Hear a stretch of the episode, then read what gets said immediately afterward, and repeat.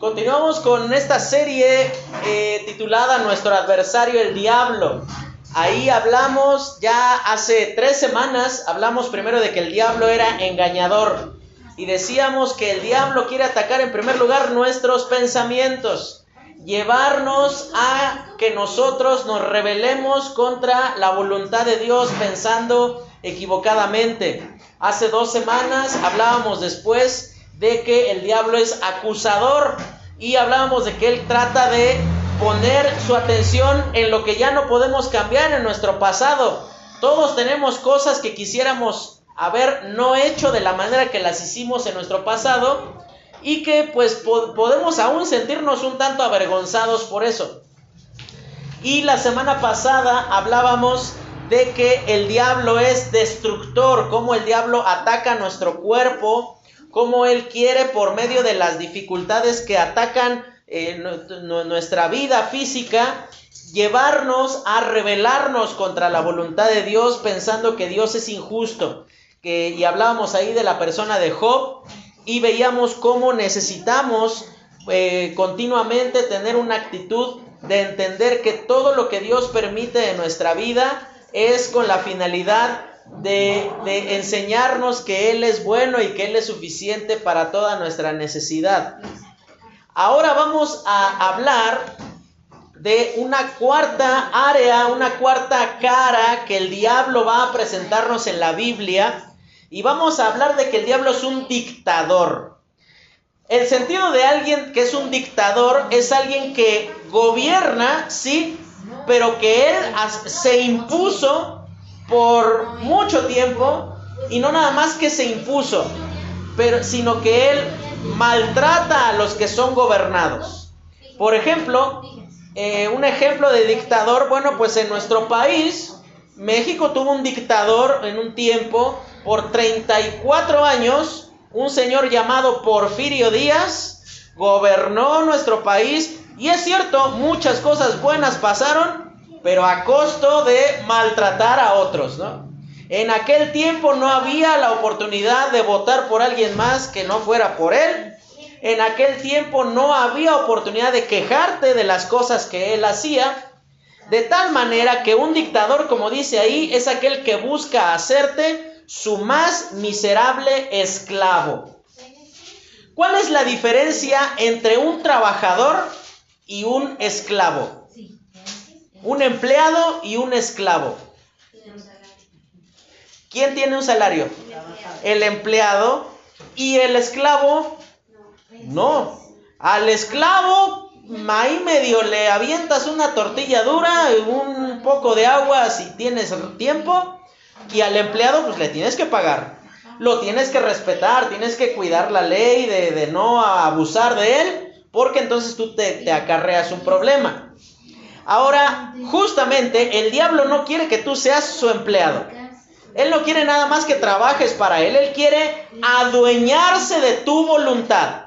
Él quiere que tú no tengas la posibilidad de rebelarte contra él, que estés todo el tiempo con su pie sobre tu cuello, donde él te obligue a vivir bajo su dominio. Ahora, tenemos que entender algo. Como hijos de Dios, no hay riesgo de que nosotros nuevamente podamos estar siendo condenados para ir al infierno. Eso jamás pasará. Si tú un día le pediste a Cristo que te salve, esa promesa, ese regalo de la salvación que Dios te ha dado, se mantendrá para siempre. Pero hay algo que sí puede hacer el diablo. El diablo ya no te puede llevar al infierno, pero sí puede hacer de tu vida lo más miserable y lo más triste posible. Y sabes, eso no es un accidente.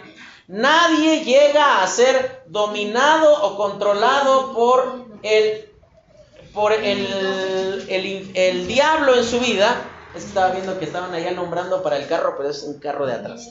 Eh, nadie cae en esta situación por accidente, sino que siempre va a ocurrir esto cuando nosotros nos disponemos de forma activa a ponernos bajo el dominio del diablo en nuestra vida, donde damos rienda suelta al pecado, y al orgullo en nuestra vida. Y vamos a ver lo que dice aquí. Un dictador tiene dos características. Fíjate lo que dice. Se apodera de la voluntad de quienes tiene dominados y por todos los medios buscará infundir temor para que su autoridad no sea desafiada. Nuestra voluntad es la puerta que nos dirige a las más abundantes bendiciones otorgadas por la gracia de Dios o hacia las más amargas y tristes consecuencias por causa de vivir contra los principios divinos. Justo es eso lo que de, de lo que desea apoderarse el diablo, de nuestra voluntad. Mientras menos capaces seamos de responder en obediencia a Dios y a su palabra, menos capaces seremos de ser realmente libres. Lo que está diciendo todas esas letras, pues, es que el diablo quiere que tú no respondas a Dios con libertad, sino que tú todo el tiempo estés dominado por el pecado para que ese pecado ocasione que Dios tenga que disciplinar, que castigar tu pecado. Por esa razón es importante entender que, en primer lugar, el objetivo del diablo es nuestra voluntad. ¿Qué significa la voluntad? Bueno, vamos a ver por qué la voluntad es valiosa y por qué razón el diablo la ataca. Primero vamos a ver que la voluntad es el medio para demostrar lo que hay en nuestra mente y en nuestro corazón. Cuando en el libro de Génesis, eh, si, eh, conforme vayan apareciendo los textos, me puedes ir ayudando a leerlos. Génesis 3:6 dice lo siguiente, y vio la mujer que el árbol era bueno para comer y era agradable a los ojos y árbol codiciable para alcanzar la sabiduría y tomó de su fruto y comió y dio también a su marido, el cual comió así como ella. Ahora vamos a ver aquí una cuestión muy importante. Cuando hablamos aquí de que la voluntad, es decir, las, las cosas a las que decimos sí o a las que decimos no, vamos a explicar que eso es la voluntad, lo que hacemos, no nada más habla de, de, de lo que hago por fuera, sino que lo que me lleva a hacer esas cosas. Por ejemplo, imagínate que tú estás jugando un partido de tu deporte favorito. Vamos a poner como ejemplo a Edith que ella juega básquet. No. Imagínate, Edith, que en ir al tablero a recoger un rebote, la persona, uno sabe que hay formas de pegar y que, pues como tal, no estás rompiendo la regla, pero estás haciendo mal. Porque es ya con el afán de golpear, no, no de jugar. Entonces imagínate que vas, eh, recoge una persona un rebote y a la hora de voltearse, tú sabes que uno no voltea con los codos por delante, ¿no? Pero la otra persona voltea y ¡pum! te pone un codazo en la ceja. Y te queda así súper inflamado del codazo. Y entonces tú dices, y el árbitro no marcó nada, dices, ya va a venir la mía, viene la descolgada del equipo contrario, y de esas veces en las que nada más le das un recargoncito hacia la persona y se va totalmente para atrás, toda la espalda en el suelo, ¿qué fue lo que te motivó a hacer eso? Tú decir, vamos a ver qué se siente hacer que alguien caiga al suelo. Es como que a las siete y media de la noche está bien que la gente azote la cabeza en el suelo. No, sino que esta persona te agredió a ti, te lastimó, y entonces tú decidiste cobrártela. Tuviste la opción de no, de no hacerle mal, pero tú decidiste hacerle lo mismo o algo peor, ¿no? Bueno, como decimos aquí, la voluntad demuestra qué es lo que hay en nuestra mente y en nuestro corazón. Edith dijo, ah, a mí nadie me pega y se va tan tranquilo. Entonces yo le voy a devolver la, eh, misma, ¿no? Es un ejemplo, eh, yo, he visto que Edith juega y no, ella, ella no, ella no pega. A ella le pegan de repente, pero ella no pega. Entonces, una cosa es que aquí cuando habla de Eva, dice que ella vio el fruto y ahí entonces comienza a verlo como algo agradable. ¿Y qué fue lo que pasó? Lo vio muy rico el fruto y lo que hizo finalmente fue que va, lo toma y se lo come. Bueno, ese acto de ir y tomar la fruta, piensa esto. Aquí no dice la Biblia que Eva estaba muriéndose de hambre. No se escuchaba un tronadero de tripas ahí de que, ay, no había comido pobre Eva. Estaba en un huerto lleno de frutas, igual de ricas que esa. Y igual de hermosos los árboles. ¿Por qué justo ese se veía más rico que todos los demás? Porque estaba prohibido. Porque había la necesidad de decir, a mí nadie me dice lo que tengo que hacer. ¿A poco no pasa con tus niños que desde el momento en el que tú les dices, no hagas tal cosa, híjole, parece como que les dijiste lo contrario? Tú le dijiste, eh, recoge tu cuarto. Y parece que tú le dijiste, por favor, haz más tiradero del que ya tienes hecho. ¿Sabes por qué hacen eso los niños? Porque hubo una instrucción clara. Recoge tu cuarto. Y la actitud del niño, ¿cuál es? A mí nadie me dice lo que tengo que hacer. Y entonces no nada más no voy a recoger, sino que voy a hacer lo contrario a lo que tú me dijiste. Eso demuestra lo que, la forma en la que piensa y la forma en la que siente.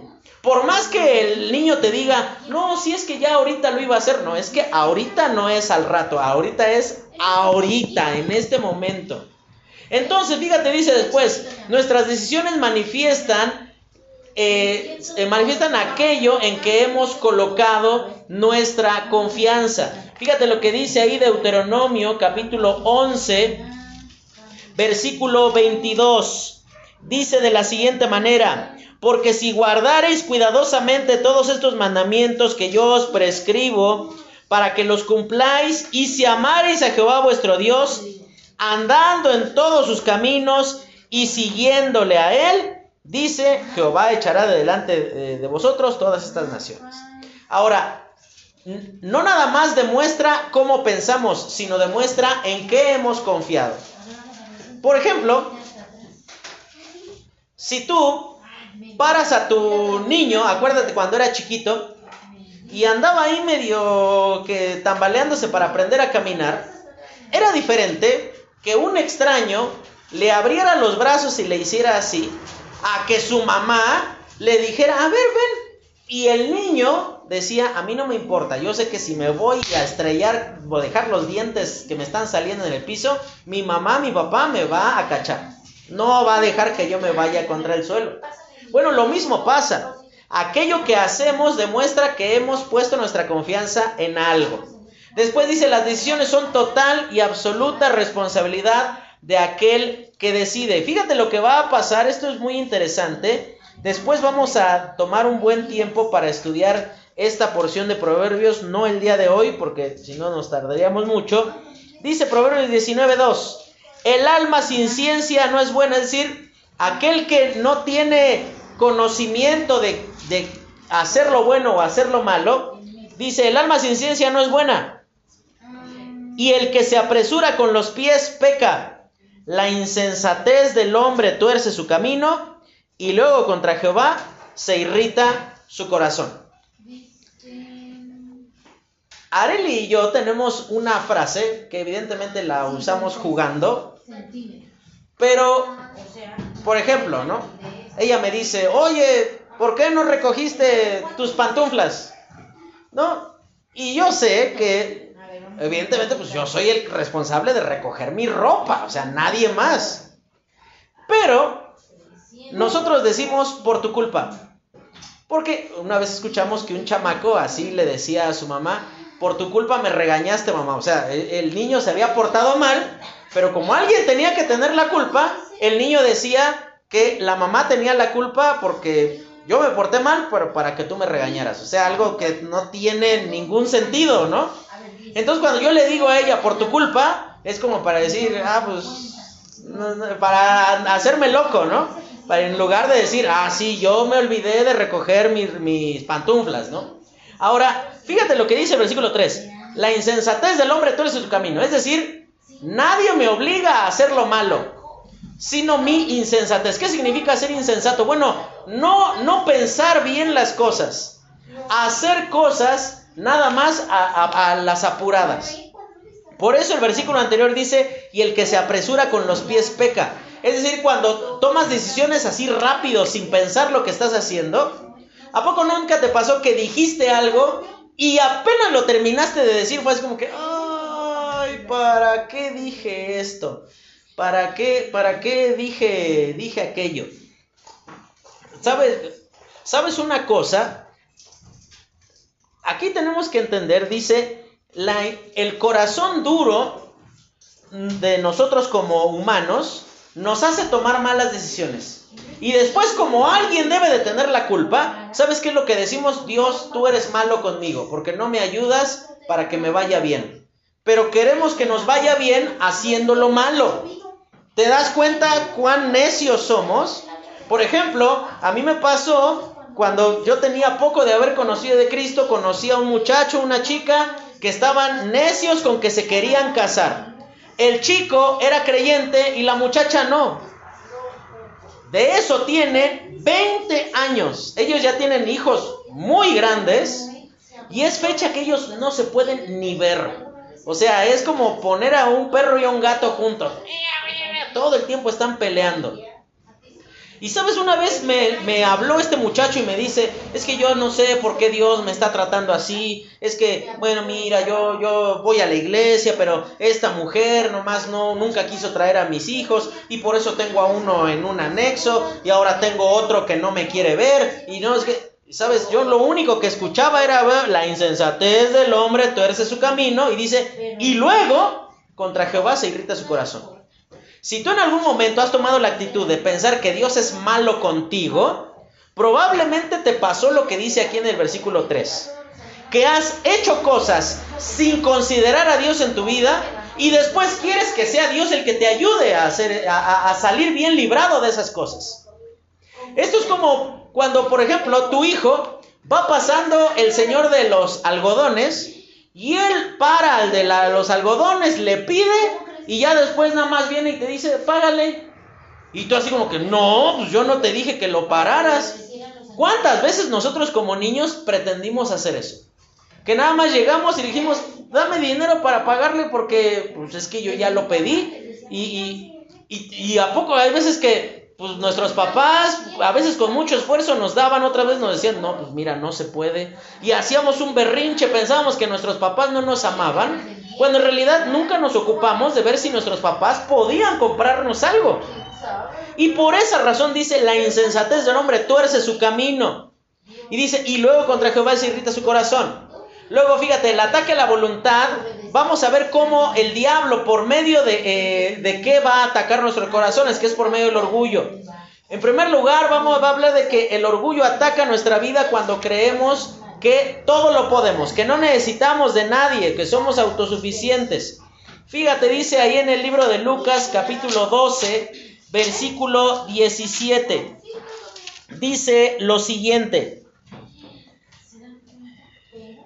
Y él pensaba dentro de sí diciendo, ¿qué haré? Porque no tengo dónde guardar mis frutos. Esto haré, derribaré mis graneros y edificaré unos mayores y allí guardaré todos mis frutos y mis bienes. Es la historia de un hombre que de repente hace un buen negocio y le cae mucho dinero de repente y entonces él dice, tengo tanto dinero que no tengo dónde guardarlo. Ah, entonces voy a hacer una casa para guardar ahí el dinero y entonces sí voy a poder dedicarme a disfrutar la vida. Y si tú lees más adelante, Dios, Jesús le dice, necio, no sabes que hoy te vienen a pedir tu alma. Y lo que tú atesoraste, ¿para quién va a ser? ¿Sabes? El orgullo en nuestra vida se muestra cuando nosotros tomamos decisiones y no consultamos con Dios, con su palabra, si eso es lo que debemos hacer. Mira, no te equivoques, hermano. No pienses que el amor de Dios es tan grande que va a pasar por alto su voluntad con tal de evitar que a ti no te vaya a mal por tu desobediencia. ¿Eso qué significa? Pasa muchas veces que los papás ven que sus hijos están haciendo algo equivocado y alguien se acerca a corregirlos y los papás piensan que son muy buenos papás diciendo a mi hijo nadie le, llama la atención más que yo. nadie le va a decir nada a, mi chiquito porque eh, me lo van a traumar. Y resulta que pasa el tiempo y tu hijo, por no haberlo corregido a tiempo, ahora te viene a avergonzar a ti. Por eso, porque no lo corregiste a tiempo. ¿Sabes una cosa? No pienses que porque Dios te ama tanto, como lo dice la Biblia, Él va a ver, a llamar bueno a lo que Él antes ya llamó malo. ¿A qué me refiero con esto? O sea, no, pienses que Dios, supongamos que te enojas demasiado con tu esposa, tu esposo, y tú dices, mira, ya no quiero seguir batallando, ya para pronto vamos a divorciarnos, vamos a separarnos y cada quien va a su casa. No pienses que porque Dios te ama demasiado, Dios va a bendecir ese tipo de decisión nada más porque no tuviste la capacidad de aprender a solucionar los conflictos. Dios no está bendiciendo esa decisión. El amor de Dios no está en juego aquí. Está en juego tu capacidad de entender que tienes que estar bajo la voluntad de Dios y no pensando que todo lo puedes. Después dice, olvidando que todo lo que tenemos lo hemos recibido de Dios. El versículo de Proverbios ahí habla de un hombre que dice, por favor, dame nada más lo necesario, no me des de más ni de menos. Dice, no sea que teniendo mucho, me olvide de Dios y diga, ¿quién es Jehová? Así como lo dice ahí. ¿Sabes qué? Muchas veces, escucha bien lo que te voy a decir, tendríamos que dar tantas gracias a Dios cuando Dios no nos da lo que tanto queremos. ¿Sabes por qué? Porque Él sabe que muchas veces, si Él nos da eso que tanto queremos, lo único que va a pasar es que nosotros vamos a terminar alejándonos de Él. ¿Sabes por qué razón Dios probablemente no te ha hecho rico? Porque Él sabe que si te diera mucho dinero, de lo último que tú te acordarías sería de Dios. ¿Sabes por qué Dios no te da la mejor salud que tú quisieras tener? Porque Él sabe que si no tuvieras una necesidad constante de buscarlo a Él, a lo mejor tú dirías, eh, pues eso de Dios no me importa, ya luego lo busco.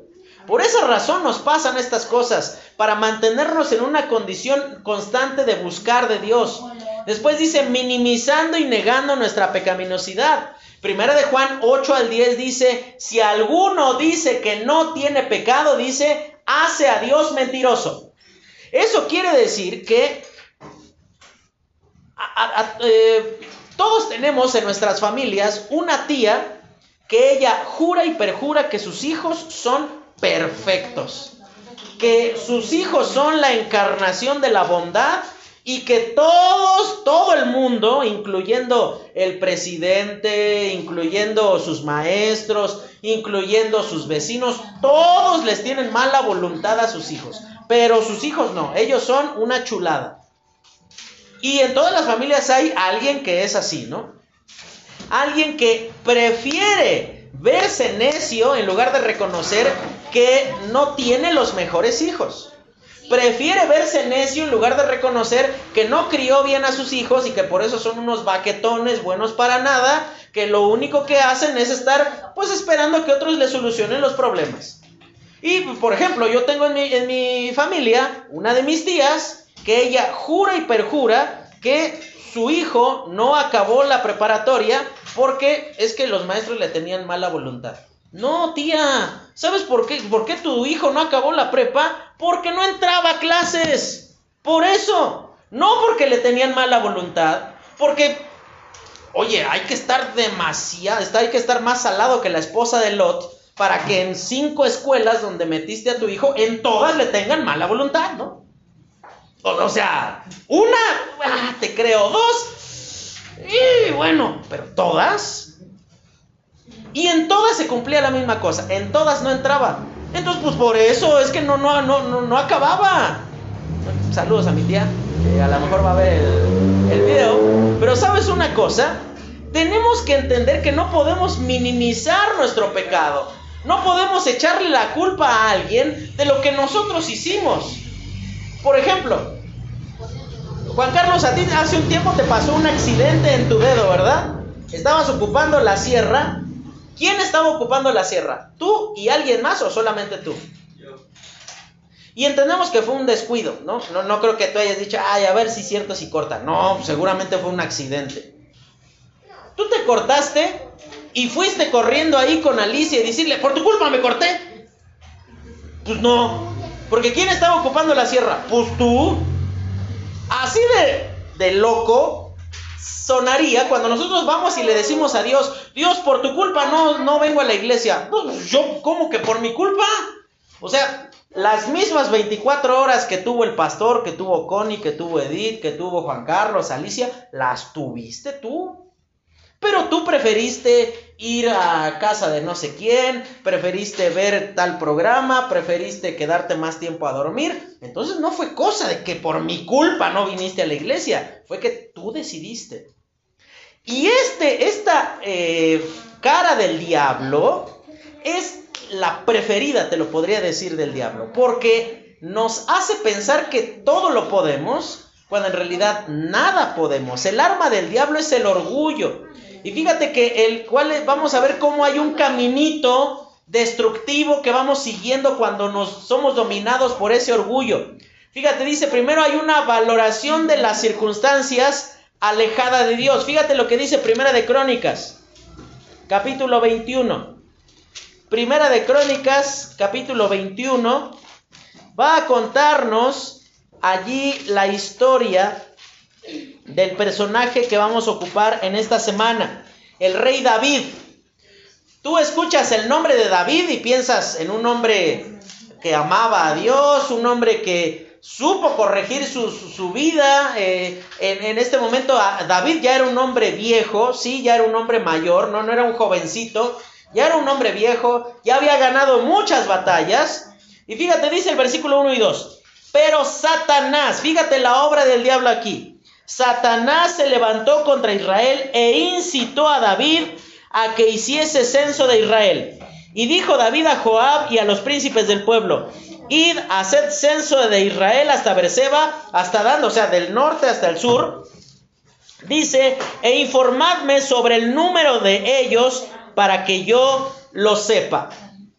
Ahora, a diferencia de lo que hace el INEGI en nuestro día, seguramente perdón, seguramente hace un par de años pasaron a tu casa, te preguntaron cuántos viven aquí, este, son familia o nada más viven juntos, cuántos hijos tienen. No, e, esa no era la intención de David. Él no tenía la menor intención de saber si eran papá, mamá, hijo e hija. No.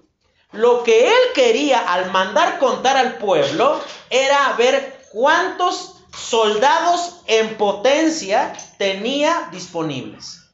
O sea, él quería saber que si, por ejemplo, en, eh, me pasaban el número que éramos un millón, bueno, él decía, ah, bueno, tengo un millón de soldados disponibles por si la guerra viene y se presenta medio difícil. Esa era la intención de David. Ahora, aquí tú te das cuenta que en ningún momento David ora y pide dirección de Dios para saber si eso que tenía que hacer era correcto. Y fíjate, después dice, hay una resistencia a la corrección. Eh, no vamos a leer todos los versículos, pero del versículo 3 al 6 dice, por ejemplo, el 3. Y, y dijo Joab, añada Jehová a su pueblo cien veces más, rey señor mío. ¿No son todos estos siervos de mi señor? ¿Para qué procura mi señor esto que será para pecado a Israel? Es decir, imagínate, el general principal de su ejército le dice, Dios te bendiga cien veces más de lo que ya eres y tengas mucho más pueblo. Pero si ya sabes que van a ser siervos tuyos, piensa en todo esto. Aquí David, para este, esta fecha en la que esto está pasando, por ejemplo, David ya había matado a Goliat, que fue una cosa muy difícil, matar a un gigante de casi cuatro metros de alto. O sea, David ya había participado en muchas guerras y en todas ellas Dios le había dado victoria. Para este tiempo Dios ya había perdonado el pecado de David cuando adulteró con Betsabé. Es decir, que David no era un chamaco inexperto que él pensara que su confianza tenía que estar puesta en un ejército numeroso. Pero te das cuenta que Dice el versículo 4, más la orden del rey pudo más que Joab. Es decir, David se encaprichó, se montó en su macho y dijo, aquí mis chicharrones truenan. No me interesa que tú me estés corrigiendo, Joab. No me interesa que me estés advirtiendo que estoy haciendo mal. Aquí se hace lo que yo digo. ¿Cuántas veces en tu familia has solucionado las cosas con azotones de puerta o con levantar la voz o hasta gritar diciendo, aquí yo mando? No me interesan sus opiniones. Aquí se hace lo que yo digo. ¿No te pusiste a pensar si lo que tú querías que se hiciera era algo que Dios respaldaba? Si es así, ningún problema contigo, hermano. Pero si nada más fue tu puro capricho de decir, aquí yo mando, y se hace lo que yo digo porque yo lo digo, como yo lo digo y cuando yo lo digo, aguas porque estás en un caminito muy peligroso. Estás comenzando a vivir de una manera sin consultar a Dios en tu vida. Y después fíjate lo que dice, recibiendo las consecuencias del orgullo. Y dice, por ejemplo, versículo 5, fíjate la cantidad. Y había en todo Israel un millón cien mil que sacaban espada, y de Judá cuatrocientos setenta mil. O sea, soldados disponibles tenía más de un millón y medio de hombres. O sea, una buena banda tenía eh, eh, eh, David, ¿no? Podían ir y pegarle sus cachetadas a varios, varios reinos alrededor. Y entonces fíjate lo que dice, versículo 7. Asimismo, esto desagradó a Dios e hirió a Israel. Y vamos a, no, no vamos a leer todo, pero dice que Dios envía una plaga sobre Israel y dice que comenzaron a morir los hombres. Y fíjate cómo es el obrar de Dios. Cuando nosotros comenzamos a confiar en otra cosa que no es Dios, muy seguramente Dios va a golpear eso justamente en lo que estás confiando, para que tu confianza no esté en eso, sino que esté en Él. La confianza de David en dónde estaba? En la cantidad de pueblo que tenía como para salir a la guerra. ¿Qué fue lo que se le empezó a morir? El pueblo. Dios le comenzó a matar a las personas del pueblo. Y fíjate lo que pasó aquí. Y dice, versículo 11, y, y viniendo Gad a David le dijo, así ha dicho Jehová, escoge para ti tres años de hambre, tres meses ser derrotado delante de tus enemigos por la espada de tus adversarios o tres días la espada de Jehová, esto es la peste en la tierra, y que el ángel de Jehová haga destrucción en todos los términos de Israel. Y fíjate, aquí esta es la consecuencia. Dios le da a escoger. Mira, tienes tres castigos para elegir. Y fíjate cómo Dios castiga el orgullo de David. Ahora, algunas personas dirán, pero qué Dios injusto. Porque ¿qué culpa tenía ese papá que dejó a su familia sola? ¿Qué culpa tenía esa mamá que perdió a uno de sus hijos? ¿Qué culpa tenía ese hermano que perdió a uno de sus hermanos en esa peste que Dios mandó sobre el pueblo? ¿Que no tenía haber sido David el que tenía que morir? Sí, humanamente hablando, juzgándolo, sí, David era el que te había tenido que morir. Pero ¿sabes por qué no murió David?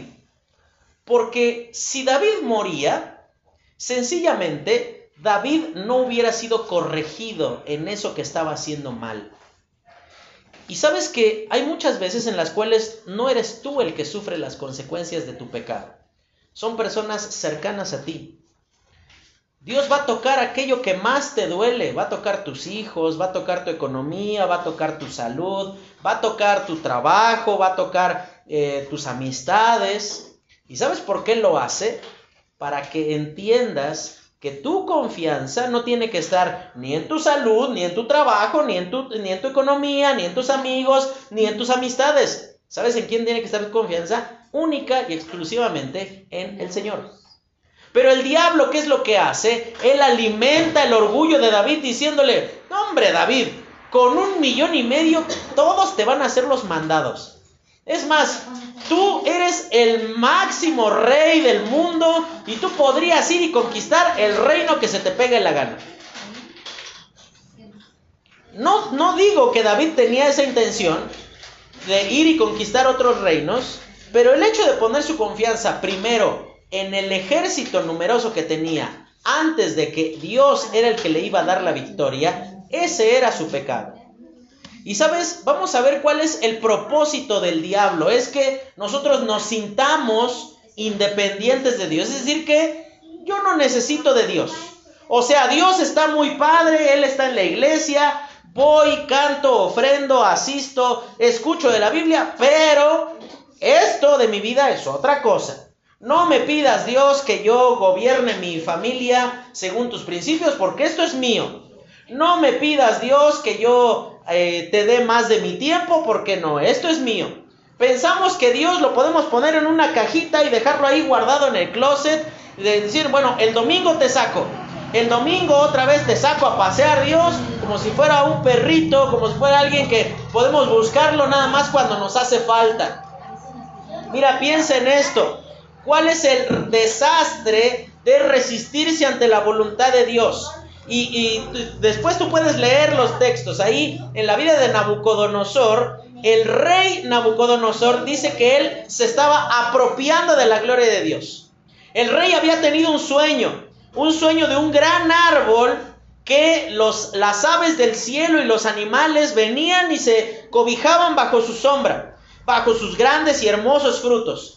Y entonces dice que en el sueño viene una eh, del cielo es cortado ese, ese, con una piedra que dice no hecha con mano de hombre, es cortado este árbol, es derribado y queda totalmente muerto. Y sabes que Daniel le dice a Nabucodonosor, tú eres ese árbol. Y tú tienes que reconocer que el cielo gobierna. Y Nabucodonosor fue advertido para que se arrepintiera antes de que esto le pasara. Dice que pasó un año y dice que un día estaba paseándose por los jardines ahí de Babilonia. Imagínate, hermosos esos jardines. Y dice que Nabucodonosor dijo, platicando consigo mismo, dice, ¿no es esta la gran Babilonia que yo he creado y que por mi mano he construido? Y dice que en ese momento vino una voz del cielo y le dijo a Nabucodonosor, vas a ser quitado de tu reino vas a ser echado a la calle como un animalito, dice, y vas a comer pasto como los animales, van a crecer tus uñas, va a crecer tu cabello, y dice, hasta que entiendas que el cielo gobierna. Hay una enfermedad que se llama boantropía, que significa que una persona adquiere por la misma enfermedad el comportamiento de un animal. Y la gente está convencida de que es, supongamos, no sé, un caballo. Imagínate lo ridículo que yo me vería andando corriendo por allá enfrente y así relinchando por el campo de allá enfrente y comiendo pasto.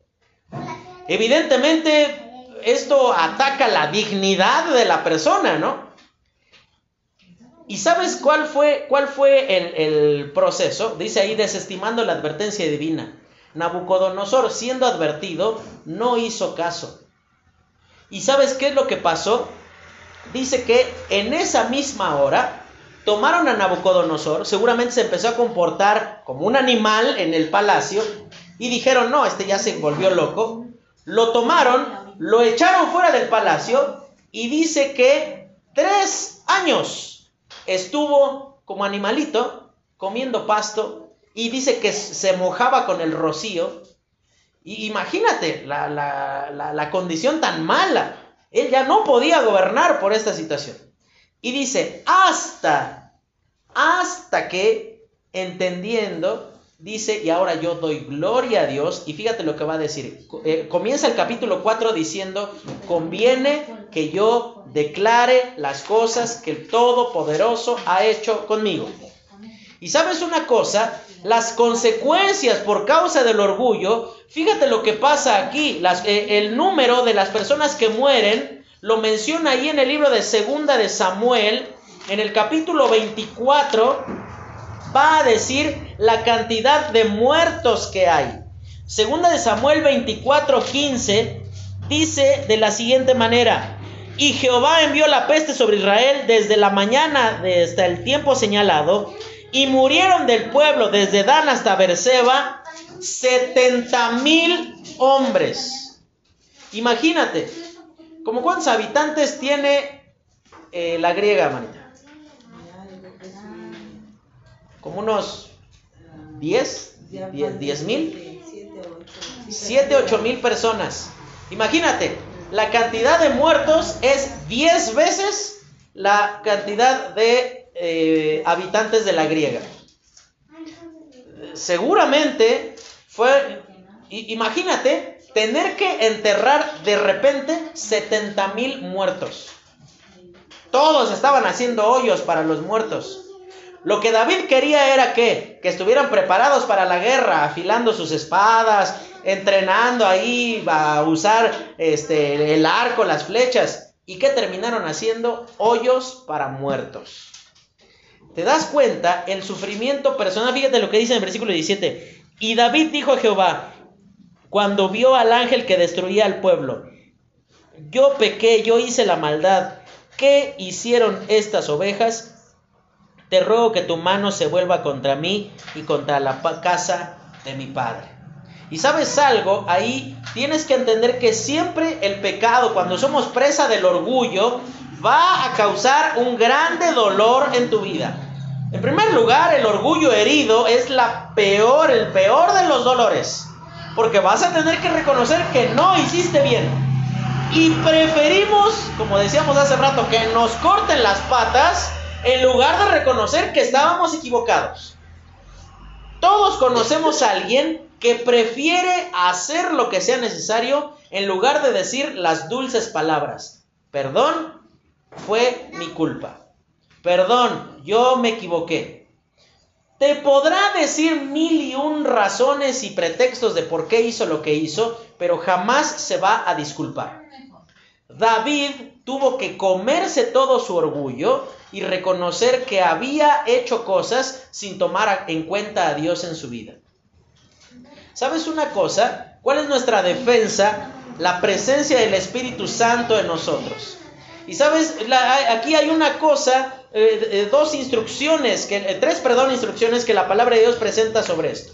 En primer lugar, la palabra de Dios, Filipenses 2, 12 y 13, dice, ocupaos en vuestra salvación, dice, con temor y temblor. Ahora, esto no significa que la salvación, el hecho de la seguridad que tenemos de ir al cielo, de que nuestros pecados han sido perdonados, depende de mi esfuerzo. No significa eso. Gracias a Dios que no significa eso. Porque si ser salvo dependiera de cuán bueno soy yo, hace tantísimos años que yo hubiera dejado de ser salvo. Pero gracias a Dios que somos salvos para siempre. Nadie te va a quitar ese regalo.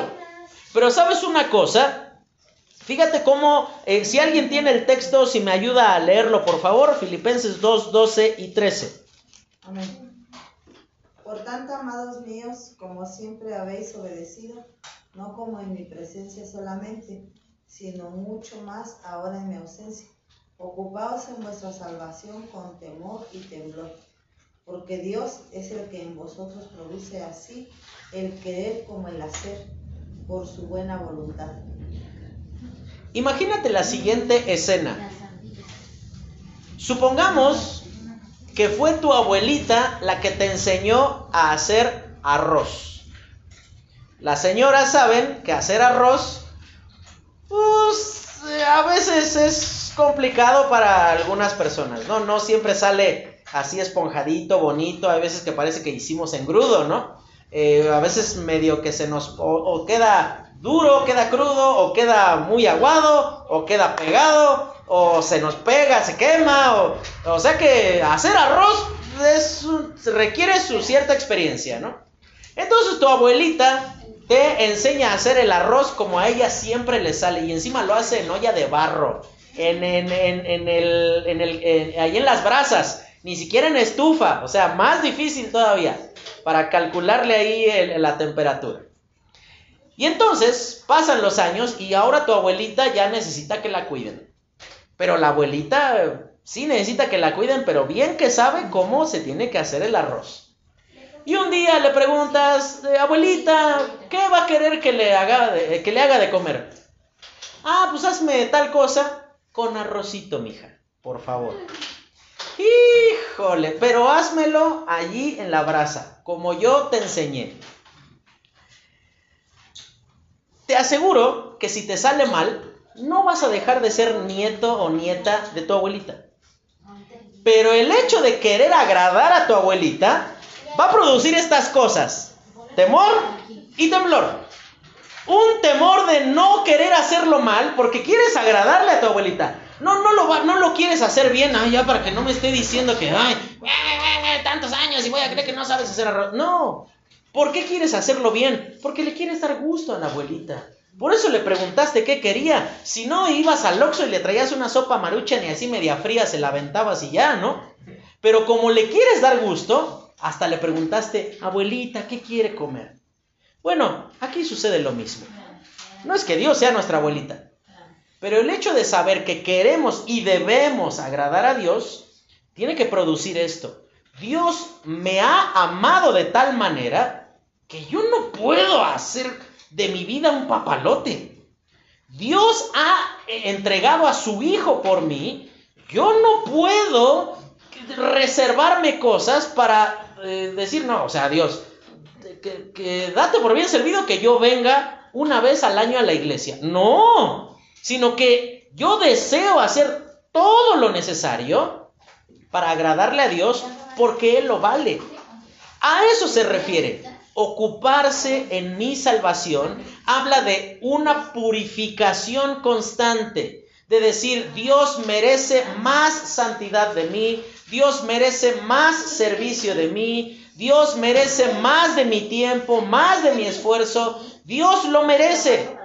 No es un temor de que, híjole, me voy a esforzar porque no vaya a ser que Dios me mande al infierno. No, de ninguna manera significa eso este versículo sino habla de ocuparme, confiar en que el Espíritu Santo que vive en mí es el que me capacita para poder hacer las cosas correctamente delante de Dios. Después dice, aférrate a que Jesucristo basta. Bendito versículo que dice aquí Hebreos 10, 12, va a decir lo siguiente, la palabra de Dios. Pero Cristo, habiendo ofrecido una vez para siempre un solo sacrificio por los pecados, se ha sentado a la diestra de Dios. Es decir, ya no hay nada más que hacer. Todo lo ha hecho Jesucristo. Descanse en eso, hermano. No, eh, eh, el, hecho de, por esa razón fracasas tanto en tu vida espiritual, porque piensas que todo depende de ti. Piensas que depende de tu esfuerzo, que depende de tus ganas, que depende de, de tu energía para hacer las cosas. Y no, no, no es así.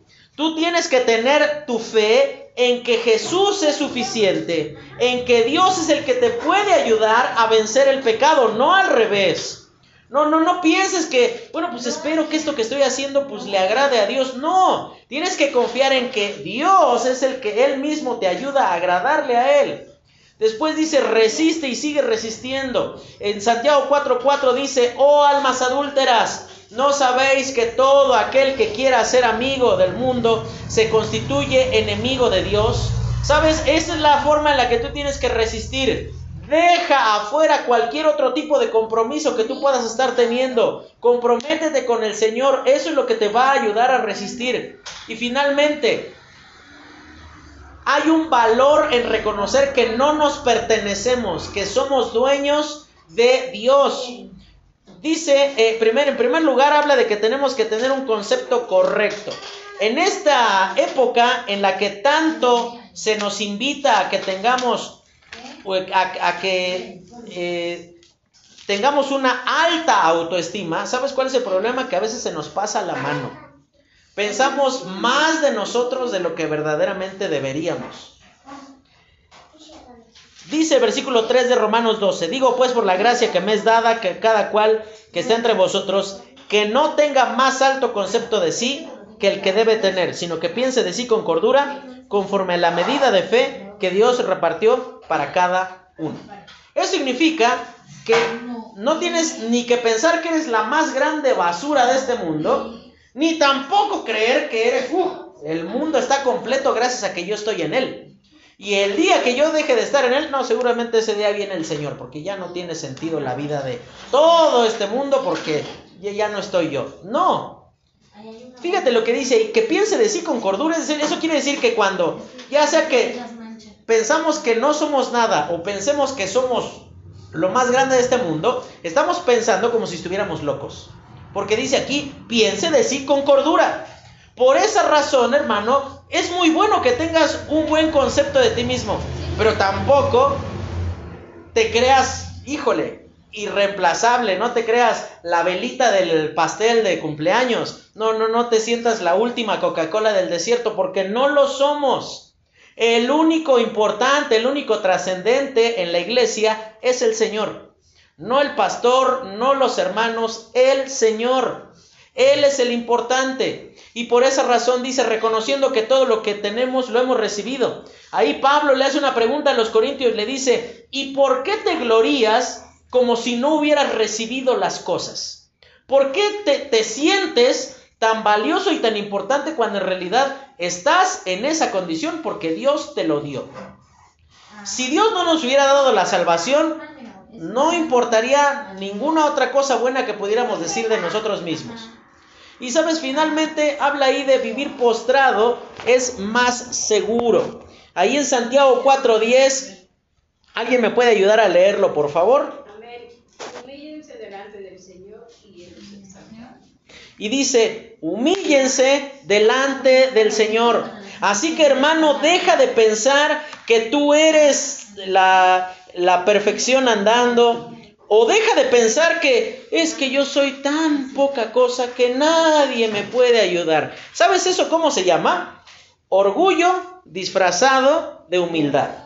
Porque piensas que nadie te puede ayudar, piensas que tu dolor es tan grande que nadie te puede comprender, piensas que tu necesidad es tan grande que nadie te puede ayudar, piensas que tus limitaciones son tan grandes que no sirves para nada. No, no, no, hermano. Abandona el orgullo, reconoce que tienes que venir a Cristo y decir, Dios, en algo tenemos razón, nosotros no podemos, pero Dios sí puede.